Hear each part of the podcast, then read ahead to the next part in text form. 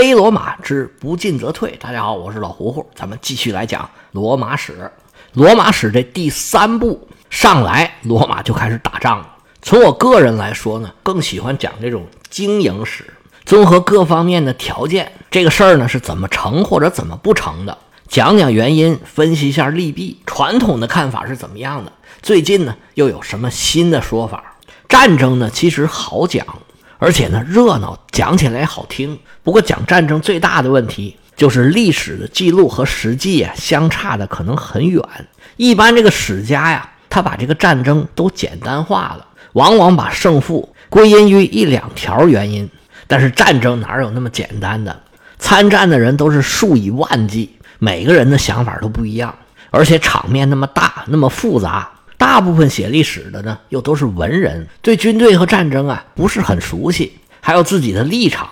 打仗得胜的将军呢，一个个又是光芒万丈，魅力非凡，而对敌人呢，又往往是恨之入骨。而写历史的人呢，他怎么都有一个立场，很难做到完全的客观。所以，我们了解的这个战争啊。有可能跟历史上发生的真实事件呢相去甚远，而史家和学者对战争的分析呢，不一定是对的。其实关于历史的很多方面都是这样的，不过战争呢它比较剧烈，这个特点呢表现出来更突出。那我们讲战争怎么讲？没办法，只能根据自己掌握的材料，尽量的还原战争。不过我们面对这些材料的时候呢，就应该更加的警惕，遇事儿多问一个为什么。不过讲罗马就没办法，它是一个军国主义国家，是由战争牵着这个国家的发展，所以古罗马的历史呢，基本上可以说是一部战争史。他们内部不团结的时候就内战，内部团结之后就开始扩张往外边打。这不，我们这一步开书刚提到罗马，就得讲罗马的战争了。不过就像我们这个题目一样，不进则退，有些战争啊是避免不了的。就比如咱们正在讲的这个第一次布匿战争，实际上在墨西拿的马莫丁人县城的时候，罗马和迦太基双方都没有做好战争的准备。罗马人权衡来权衡去，犹豫了挺长的时间。迦太基甚至在罗马人已经杀过来了，他们的司令官还跑到罗马人面前跟罗马人交涉，结果最后当然是交涉不成，兵败撤退。回到迦太基之后，还是被处死了。从这里就可以看得出来。双方虽然都不是很想打这一仗，但是这仗还是打起来了。而在战争的执行力上，罗马要比迦太基强得多。他们首先在墨西拿就是，尽管你在海上占有优势，那我不管，我先杀过去再说。你还想找我谈判，我不谈，先把人给抓了。然后你不是派援军吗？那我也派援军。这第一仗墨西拿的前哨战，罗马是大获全胜。迦太基没办法，只好撤军，暂时认可了。罗马人占据墨西拿的这个现状，迦太基没在这儿打赢也是可以理解的，因为罗马只是占了西西里岛的最东边一点儿，迦太基还有很大的缓冲空间。不过罗马对于占地盘啊可是驾轻就熟，第二年就派了两个军团乘胜追击，有很多城邦都倒向了罗马。迦太基的驻军呢没办法，只好躲到堡垒里边去。罗马人虽然一时不能把这些堡垒全部给攻下来，但是他们的扩张势头。已经是非常明显了。眼瞅着罗马气势汹汹，迦太基人其实也很着急。就在罗马扩张的同时，他们也派兵来西西里。他们的策略呢，就是防守最大的、最重要的城市。那这个城市就是阿格里真托。阿格里真托，我们前面介绍过，是西西里岛南岸一个重要的商贸城市。它在西西里岛南岸的几乎是正中间，是个战略要地。迦太基人是想在这儿守住。然后呢，把罗马的势力啊往回推。但是罗马人一看你来了，太好了，那我们就打吧。罗马人一到阿格里真托，发现呢，迦太基人是闭门坚守，免战高悬。你想来打我们，那你就攻城吧。那时候啊，罗马人还没有那么多的工程机械，强行攻城实在太困难了。罗马人说：“你不打呀，那我就围着你吧。”罗马人最擅长的就是搞工程。他们绕着阿格里真托呀，挖了两条壕沟，并且搞了很多栅栏呐，什么哨塔呀，日夜派人瞭望。你要是有外援，或者是想突围，对不起，那不可能。围点打援呢，谁来援助你，那我就先灭了他。你想从城里突围，我早早就发现了。你就别想别的，老老实实在城里头待着，等粮食吃完了，你们就乖乖的出来投降得了。当时在阿格里真托城里头啊，军队和老百姓加一块大概有五万人，外头一封锁，城里头这粮食吃着吃着就没了。当时城里边的迦太基指挥官名字叫做汉尼拔，这个我们前面说过，当然不是后面那个战神汉尼拔，只是重名。他也不可能坐以待毙啊，他派信使突围出去，回迦太基求援。迦太基收到消息，当然得派援军了。这次的援军统帅名字叫做汉诺，你看又来了啊！到现在已经出现过三个汉诺了。关于迦太基人的重名，您得习惯习惯。其实跟罗马人也差不多，翻来覆去就那么几个名。这位汉诺将军带着军队一登陆，并没有跟罗马硬碰硬，说罗马人你不是围困我们吗？那我也围困你。他们从阿格里真托西边的赫拉克利亚登陆，这个地方呢，现在叫做夏卡。离阿格里真托呢四十多公里，一上岸就从海上路上把罗马的粮道给断了。这下好，两家都很困难，罗马人也熬不住了。眼看着罗马军队被削弱了，汉诺就组织军队来到罗马阵前列阵，准备跟罗马来一场会战。罗马人也眼看就没有粮食了，一看对方跟自己会战，那太好了，那咱们就打吧。按照当时的规矩，首先是骑兵互相冲击对砍。罗马人的骑兵啊，一般他们自己并不是游牧民族，也不是马匹的原产地，而迦太基的骑兵呢，都是他们附近的努米底亚人，这是北非的一个游牧民族，他们的轻骑兵战力非常强，主要是因为努米底亚人本身就是马背上的民族，从小就骑马，他们也没有什么装备，就是背心裤衩带几个标枪，一个短矛，带个皮盾。而且呢，每个骑手都有两三匹马，骑的都是北非的矮马，机动能力强。最主要的是他们会骑马，这是罗马人没法比的。日后北非归了罗马之后，努米底亚人为罗马人提供了大量的骑兵，对罗马的霸业做出了很大的贡献。不过他们也有反叛的时候，在公元前二世纪末，也就是公元前一百零几年的时候，努米底亚人出了一个国王，叫做朱古达。他出尔反尔，把罗马人耍得够呛。后来是凯撒的姑父，当时罗马的名将马略出兵平定了朱古达，这是罗马史上一个很重要的事儿。这都是后话了。咱们回到战场上，两阵队员这骑兵往前一冲，罗马人很快就处于下风。不过罗马的步兵素质更高，虽然他们的侧翼受到努米底亚骑兵的冲击。但是还是勉强能稳住阵脚，但是罗马人啊，这时候就有点被动，只好慢慢的往后面撤退。这时候汉诺啊，跟城里的迦太基军队约定好了，举火为号，这边打起来了，汉诺就把火点起来。城里的迦太基军队啊，看见火光，喜出望外，把城门一开，他们就杀出来了。罗马军队现在是腹背受敌，越发的被动，只好继续往后退。罗马人退着退着，就退到自己的营地前头了。再往后就退无可退了。罗马人就背靠自己的营地，稳扎稳打，跟迦太基人周旋。迦太基人的主帅汉诺一看罗马人这么被动，那好，我们就放大招了。汉诺一声令下，迦太基人就把自己的大象给赶出来了。军队里使用大象啊，迦太基人是跟印度人学的，是亚历山大东征的时候传过来的。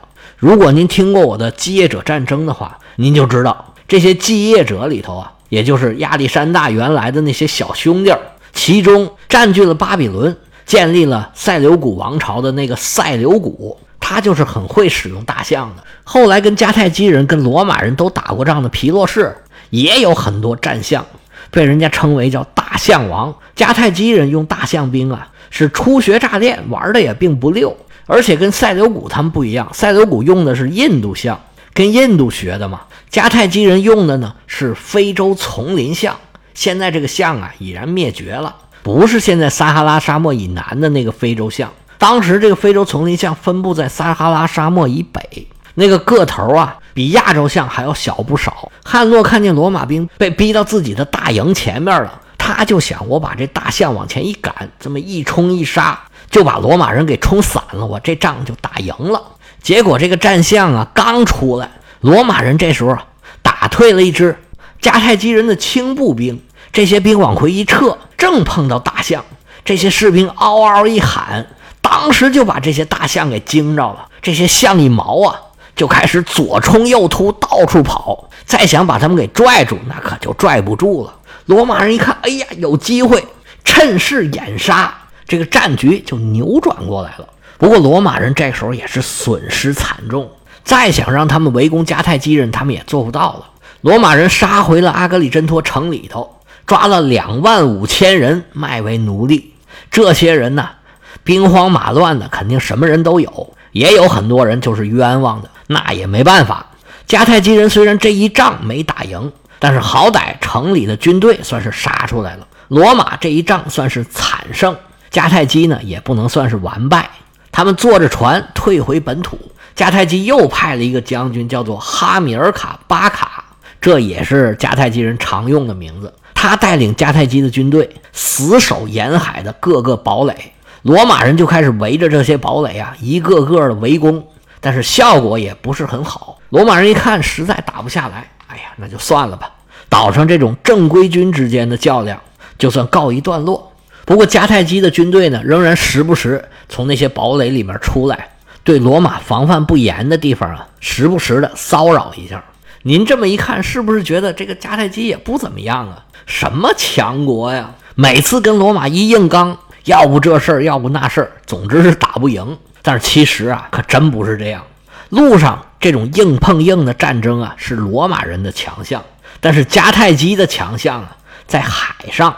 在战争爆发之前啊，迦太基的外交官就曾经警告罗马人说：“你们不要把事儿闹大了，到时候不可收拾了，你们可吃不了兜着走。”我跟你们罗马人说，如果迦太基人不同意，你们罗马人连在海里面洗手都做不到。这当然是一句夸张的话，但是迦太基人可真不是吹牛，他们在海上的实力真的不是罗马人能比的。罗马人虽然在西西里岛上取得了不小的进展，但是迦太基人跟着罗马的脚步，一个一个的去找臣服于罗马的这些城邦聊天找他们收保护费。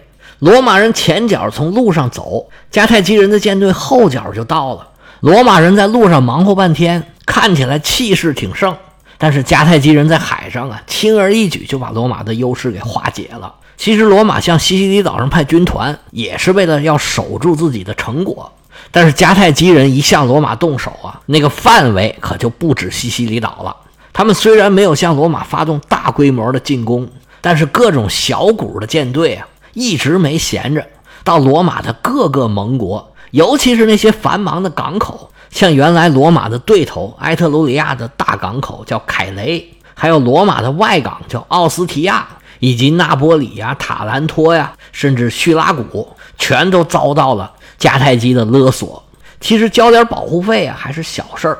但是这么一来啊，长此以往，罗马的这些港口就做不了生意了，经济基础一动摇，罗马也不是铁板一块啊。你光靠着能打，你能天天都打吗？统治基础一动摇啊，你说罗马能撑多长时间？所以虽然在战场上打输了，但是迦太基人。他用自己的办法搞得罗马也非常的被动。迦太基的行动让罗马在西西里岛上的胜利啊得不偿失了。所以罗马人当时拿墨西拿的时候，他那个犹豫，这时候就好理解了。但是罗马毕竟是罗马，他们就是头铁。一件事儿啊，我没确认的时候，这还都好说。但是，一旦我认定这件事儿，那不管有多困难，我想什么办法，我都要上。从开始墨西拿的时候，罗马就非常的坚决，他就已经做好了要打仗、要硬碰硬的准备了。而这个时候呢，罗马的这些沿海城市面临着这个艰难的局面，罗马人也自有一套解决的办法。怎么办呢？就是造船。罗马这个造船呢，不是一个祖传的行业。不过罗马开埠以来啊，在行船的方面，他们也不是小学生了。罗马现在在意大利也算是一个大港。而且现在他们是意大利的霸主，意大利的商队现在也是地中海上的国际商队。虽然没有迦太基那么厉害，但是除了那几个最厉害的，罗马也不怕谁。不过罗马当时的战舰呢就比较落后了，他们用的还是几百年前的三桨座的战舰。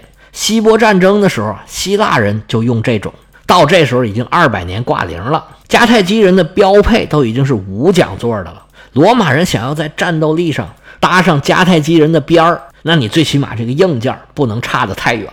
这时候，罗马人就决定说：“我们现在呀就要造三讲座的二十艘，五讲座的一百艘，现在就开始，马上就造。”其实，按照当时罗马的影响力，还有跟迦太基人的这个敌对的关系，只要他们说一声，叙拉古和马西利亚马上就能把船送过来。但是罗马人别的不懂，打仗他们是最会的了，他们太明白了，打起仗来，如果不是自己的船队，人家说走就走，这挑子一撂。你一点办法都没有，这打仗不是开玩笑，一招不慎，你满盘皆输。所以自己建自己的船队，这是必须的。